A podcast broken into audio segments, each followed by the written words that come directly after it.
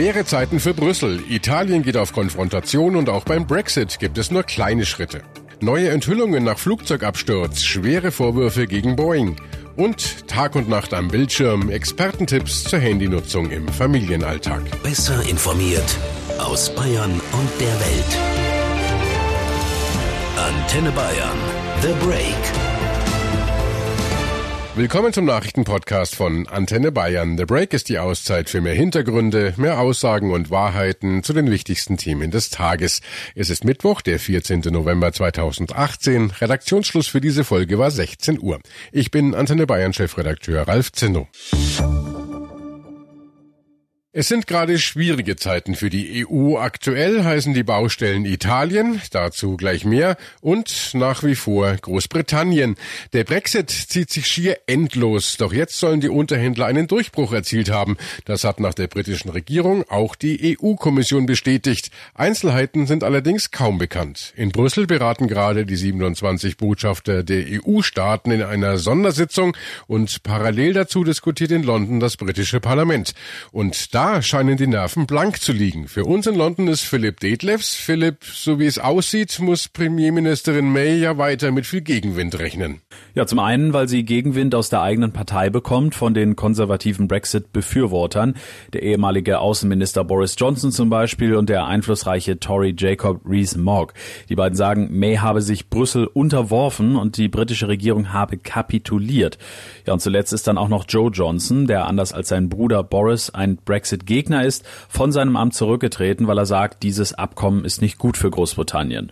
Ja, und da gibt's noch die Abgeordneten der nordirischen DUP, auf deren Stimmen May angewiesen ist, und die Labour-Opposition ist auch noch nicht überzeugt. Was ist, wenn es im britischen Parlament keine Einigung gibt? Ich bin mir ziemlich sicher, dass die Regierung May dann vor dem Aussteht. Ihr Schicksal ist ja eng damit verknüpft. Und sollte es tatsächlich dazu kommen, ist es auch nicht unbedingt ganz ausgeschlossen, dass es vielleicht doch nochmal ein zweites Brexit-Referendum gibt, auch wenn das jetzt bisher noch nicht danach aussieht. Sicher ist aber eins, wenn Großbritannien ohne Deal aus der EU austritt, dann gibt es hier wahrscheinlich erstmal Chaos und zwar in allen Lebensbereichen. Danke nach London und wir kommen zur nächsten Baustelle, Italien. Denn die populistische Regierung in Rom will ihren Haushaltsentwurf nicht nachbessern und hat eine entsprechende Frist der EU um Mitternacht verstreichen lassen. Für uns in Rom ist Claudia Wächter. Claudia, warum fährt Rom so einen Konfrontationskurs? Ja, Brüssel ist eh das Feindbild hier der Populisten, aber vor allem will die Regierung natürlich hier ihre teuren Wahlversprechen einlösen, wie zum Beispiel Grundeinkommen, aber dafür fehlt das Geld. Die Populisten glauben zwar, dass sie auch das Wachstum ankurbeln, aber damit stehen sie ziemlich allein da. Also läuft alles mal wieder auf noch mehr Schulden machen hinaus. Schlimmstenfalls könnte Brüssel Sanktionen verhängen. Darauf scheint man es in Rom ja richtig anzulegen. Stimmt, aber noch nie musste ein EU-Land diese Strafen zahlen und Vizepremier Salvini, der tönte hier nur, die aus Brüssel erteilen uns keine Lektionen. Die seien schließlich für ein jahrelanges Desaster verantwortlich. Viele glauben hier eh, dass äh, das Gezerre bis zum Frühjahr so weitergeht, bis zu den EU-Wahlen. Da wollen dann die Populisten richtig abräumen. Die EU befürchtet, dass Italien die gesamte Eurozone in die Krise stürzen könnte. Der Fraktionschef der Europäischen Volkspartei, Manfred Weber, in der ARD. Wir sind ja in dem Dialog zwischen Rom und Brüssel jetzt sehr verhakt. Und ich würde mir wünschen, dass beispielsweise der griechische Premierminister, der spanische Premierminister, der portugiesische Premierminister, die als nächstes betroffen sein werden, sollte die Krise äh, sich äh, weiterziehen, dass die jetzt mal Klartext reden mit ihren italienischen Freunden. Es ist kein Konflikt zwischen Brüssel oder Europa und am Land, sondern es ist eine Frage für unsere Schicksalsgemeinschaft Europa. Was genau geschah an Bord des Lion Air Flugs JT 610? Vor gut zwei Wochen stürzte die Maschine kurz nach dem Start vor Indonesien ins Meer. Alle 189 Insassen kamen ums Leben. Das Flugzeug war eine Boeing 737 vom Typ MAX 8. Inzwischen deutet vieles darauf hin, dass Probleme mit der Cockpit-Software zum Absturz führten. Nach Informationen des Spiegel hat eine neue Software, ein automatisiertes Steuerprogramm, die Maschine möglicherweise ins Meer gerammt. Und für dieses neue System sind die Piloten anscheinend nicht ausreichend geschult worden. Cordula Senft aus der Antenne Bayern Nachrichtenredaktion heißt das, die Piloten waren dem System quasi hilflos ausgeliefert? Ja, wenn sich die Vorwürfe bewahrheiten, ja. Mehrere Piloten, die auch mit dem neuen Typ MAX 8 fliegen, haben sich beschwert, sie seien von Boeing nicht ausreichend über die neue Software informiert worden, geschweige denn, dass sie mit ihr trainiert hätten. Gegenüber der Nachrichtenagentur Reuters beschwert sich zum Beispiel Dennis Taylor, Sprecher der US-Pilotenvereinigung Pilots Association. Wir wurden von Boeing nicht darauf hingewiesen, dass es diese neue Funktion gibt, weder bei der Einweisung für den Flugzeugtyp noch im Flughandbuch oder durch andere Unterlagen, sagt Taylor. Erst nach dem Unfall soll Boeing in einem sogenannten Operations Manual Bulletin veröffentlicht haben, wie man mit einem möglichen Störfall in dieser neuen Software umzugehen hat. Deutsche Fluglinien setzen die 737 MAX 8 bisher ja nicht ein, andere schon, vor allem in den USA. Wozu gibt's diese neue Software in diesen Maschinen eigentlich? Was kann die und was könnte der Fehler gewesen sein? Also die neue Boeing 737 MAX hat im Vergleich zum Vorgängermodell deutlich größere Triebwerke. Und die ändern offenbar die Aerodynamik des Flugzeugs so, dass die Gefahr eines Strömungsabrisses steigt. Der tritt bei zu geringer Geschwindigkeit auf. Die Tragflächen erzeugen dann nicht mehr genug Auftrieb. Wenn die Sensoren so etwas melden, senkt der Computer die Nase des Flugzeugs automatisch, lenkt sie also in den Sinkflug, um die Geschwindigkeit wieder zu erhöhen und dann wieder mehr Auftrieb zu bekommen. Im Falle Falle des abgestürzten Lion Air Flugzeuges in Indonesien könnte ein fehlerhafter Sensor oder eine fehlerhafte Software dazu geführt haben, dass der Bordcomputer die Maschine direkt ins Meer schickte. Von Boeing heißt es dazu bisher, man arbeite eng mit den ermittelnden Behörden zusammen und unternehme alle nötigen Anstrengungen, um alle Zusammenhänge des Unfalls abschließend zu verstehen. Danke, Cordula. Zugeschaltet jetzt Janis Georg Schmidt. Er ist Pilot und Sprecher der Vereinigung Cockpit. Herr Schmidt, ist das hier schon mal passiert, dass Piloten nicht genügend geschult wurden auf ein neues System oder ist das eher die Ausnahme? Normalerweise ist es halt so, ähm, dass die Piloten dementsprechend geschult werden auf die Systeme, gerade wenn es neue Systeme sind.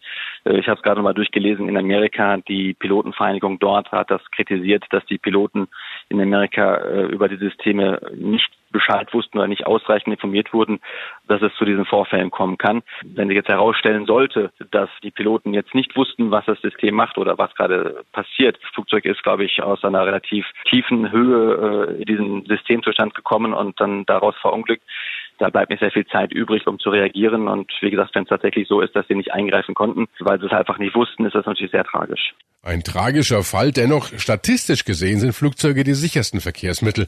Können Sie als Pilot uns da doch auch etwas beruhigen? Also grundsätzlich ist es halt immer so, auch gerade bei Boeing, dass man alle Systeme quasi in Anführungszeichen overrulen kann. Und deswegen ist es auch wichtig, dass da zum Beispiel ein Pilot vorne drin sitzt oder zwei Piloten natürlich vorne drin sitzen, die das System überwachen, weil wenn man alles nur den Computer überlässt, kann dann sowas dabei rauskommen. Grundsätzlich ist das Flugzeug natürlich das sicherste Verkehrsmittel zurzeit auf dem Markt und die Piloten und auch die Crews generell werden natürlich immer wieder aufs Neue geschult. Ich hoffe halt, dass äh, der Fall aufgeklärt wird und dass wir dann natürlich alle aus äh, dem Schaden, der natürlich sehr, sehr bitter ist, äh, lernen und dass das in Zukunft gerade solche Abstürze, die total vermeidbar gewesen wären, dass das dann äh, in Zukunft sich nicht wiederholt. Das äh, hoffen wir auch. Danke, das war Janis Georg Schmidt von der Pilotenvereinigung Cockpit. Mehr Zeit vor den Bildschirmen digitale Medien als in der Schule. Das ist für viele Kinder und Jugendliche heute Normalzustand. Aber was bedeutet das für sie und wie soll man als Eltern damit umgehen? Das Handy im Familienalltag, darüber spreche ich jetzt mit dem erfahrenen Digitaltrainer Daniel Wolf. Er ist Dozent und gibt Workshops für Kinder und Eltern zur Internetnutzung. Herr Wolf, viele Kinder wünschen sich ja nichts sehnlicher als ein Handy, also ein Smartphone. Ab welchem Alter sollte ich als Elternteil diesen Wunsch denn erfüllen? Tja, wenn ich Ihnen jetzt ein Alter sage, dann richte ich bestimmt was an in Bayern. Ich würde zunächst die Gegenfrage stellen, wie viel Zeit und Ahnung haben Sie denn als Eltern? Äh, grundsätzlich würde ich Ihnen vorschlagen, wenn Sie nicht so viel Zeit haben und nicht wissen, was Kinder im Internet so machen, bitte schaffen Sie es irgendwie bis zur fünften Klasse. Ihr Kind wird Sie in der Grundschule heute schon stark beknien und die dritten und vierten Klassen haben zur Hälfte schon mindestens ein Smartphone.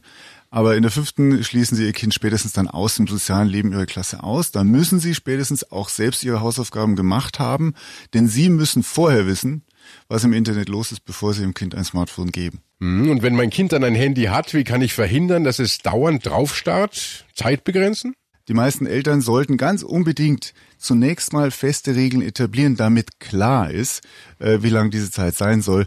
Die zweite Frage natürlich ist, was ist vernünftig? Ich glaube, für eine Elfjährige wäre vielleicht zum Beispiel eine Medienzeit von einer Stunde völlig in Ordnung. Die kann man ja auch über diverse äh, ähm, Geräte hinweg sozusagen äh, dann entscheiden, welches man immer benutzt. Man kann das auch, wenn man einen technisch fortgeschrittenen Papa oder eine Mama in der Familie hat, die eine Internet, äh, der einen Internetrouter so ein bisschen programmieren kann, dann geht das wunderbar. Ähm, und das Wichtigste ist aber letztendlich, dass beide Seiten sich einig sind, was überhaupt ausgemacht ist. Denn oft äh, wird es gar nicht irgendwie gemessen und die Eltern haben dann meistens das Gefühl, die Stunde ist schon lang vorbei, leg's endlich mal weg. Und für die Kinder sind gefühlt aber erst fünf Minuten vorbei. Also ganz klare Regeln. Ein großes Thema ist ja auch WhatsApp. Da sind viele Kinder in WhatsApp-Gruppen, zum Beispiel im Klassenchat. Offiziell hat der Anbieter Facebook WhatsApp ja erst ab 16 freigegeben. Viele nutzen es natürlich viel früher. Ab wann sollte man Kindern WhatsApp erlauben? Also wir äh, informieren uns natürlich intensiv vorher, was es bedeutet, äh, denn wir geben unsere Einverständ äh, unser Einverständnis, damit die Kinder es überhaupt nutzen dürfen. Ähm, und ich würde sagen, in der fünften Klasse ist es so flächendeckend, da müssen sie es fast schon erlauben, weil sonst schließen sie ihr Kind so ein bisschen aus dem Klassenleben aus. Und ähm, aber sie machen ihrem Kind vorher bitte klar, dass sie am Anfang da ein bisschen mit reingucken das müssen sie ja, weil sie tragen die Verantwortung, bis ihr Kind 16 ist. Bei den kleineren, also bis zur fünften Klasse, ist Reinschauen ja noch nicht so ein Problem. Wenn die Kinder dann aber etwas älter sind, dann wird es natürlich schon schwieriger. Wie mache ich das am besten? Ich finde, wenn sie es wollen, dann müssen Sie es definitiv vorher ankündigen. Ohne Ankündigung ist es wirklich gemein und fies. Liebe Eltern, bitte macht es nicht. Macht vorher aus, wenn ihr in eure äh, die Handys eurer Kinder schauen wollt und äh, seid euch darüber im Klaren, dass sozusagen je jünger die Kinder sind, ich würde sagen im Grundschulalter sollte man es tatsächlich auf jeden Fall tun. Dann fünfte, sechste Klasse ist so die Übergangsphase und ab der siebten, äh, da müsste man fast schon anlassbezogen handeln. Die Kinder sollen nicht das Gefühl haben, dass sie sozusagen gestalkt werden. Wenn man aber nun doch das Gefühl hat, alle Vereinbarungen nutzen nichts, sollte ich meinem Kind das Handy dann wegnehmen? Bitte nicht grundsätzlich, weil äh, Kinder empfinden dieses Wegnehmen inzwischen als quasi halben Verlust ihrer eigentlichen ihrer Persönlichkeit denn für die Kinder gibt es gar keinen Unterschied mehr zwischen analoger und digitaler Welt. Es gibt nur noch die eine Welt und äh, die ist eben sehr, sehr stark digital dominiert. Äh, ihre ganze gefühlte digitale Welt ist auf dem Ding und äh, da machen Sie sich keine Freude, äh, Freunde besonders, weil ähm, Ihr Kind wird dann mehr und mehr aufhören, sich mit ihnen zu unterhalten darüber, was es im Internet so macht. Und das wollen sie als Eltern ganz bestimmt nicht. Sie wollen ein möglichst vertrauensvolles Verhältnis zu ihrem Kind und das kriegen sie nur, wenn ihr Kind nicht mit dieser Drohung leben muss, bald ist das Handy weg. Wenn sie da nicht mehr mitkriegen, was ihr Kind tut, dann ähm, dann verpassen sie viel aus dem Leben ihrer Kinder. Danke, das war der Medientrainer Daniel Wolf und äh, das war The Break, der Nachrichtenpodcast von Antenne Bayern an diesem Mittwoch, den 14. November 2018. Ich bin Chefredakteur Ralf Zinno. Antenne Bayern besser informiert. Jeden Tag zu jeder vollen Stunde auf Antenne Bayern. The Break. The Break gibt's auch morgen wieder um 17 Uhr. Jetzt abonnieren.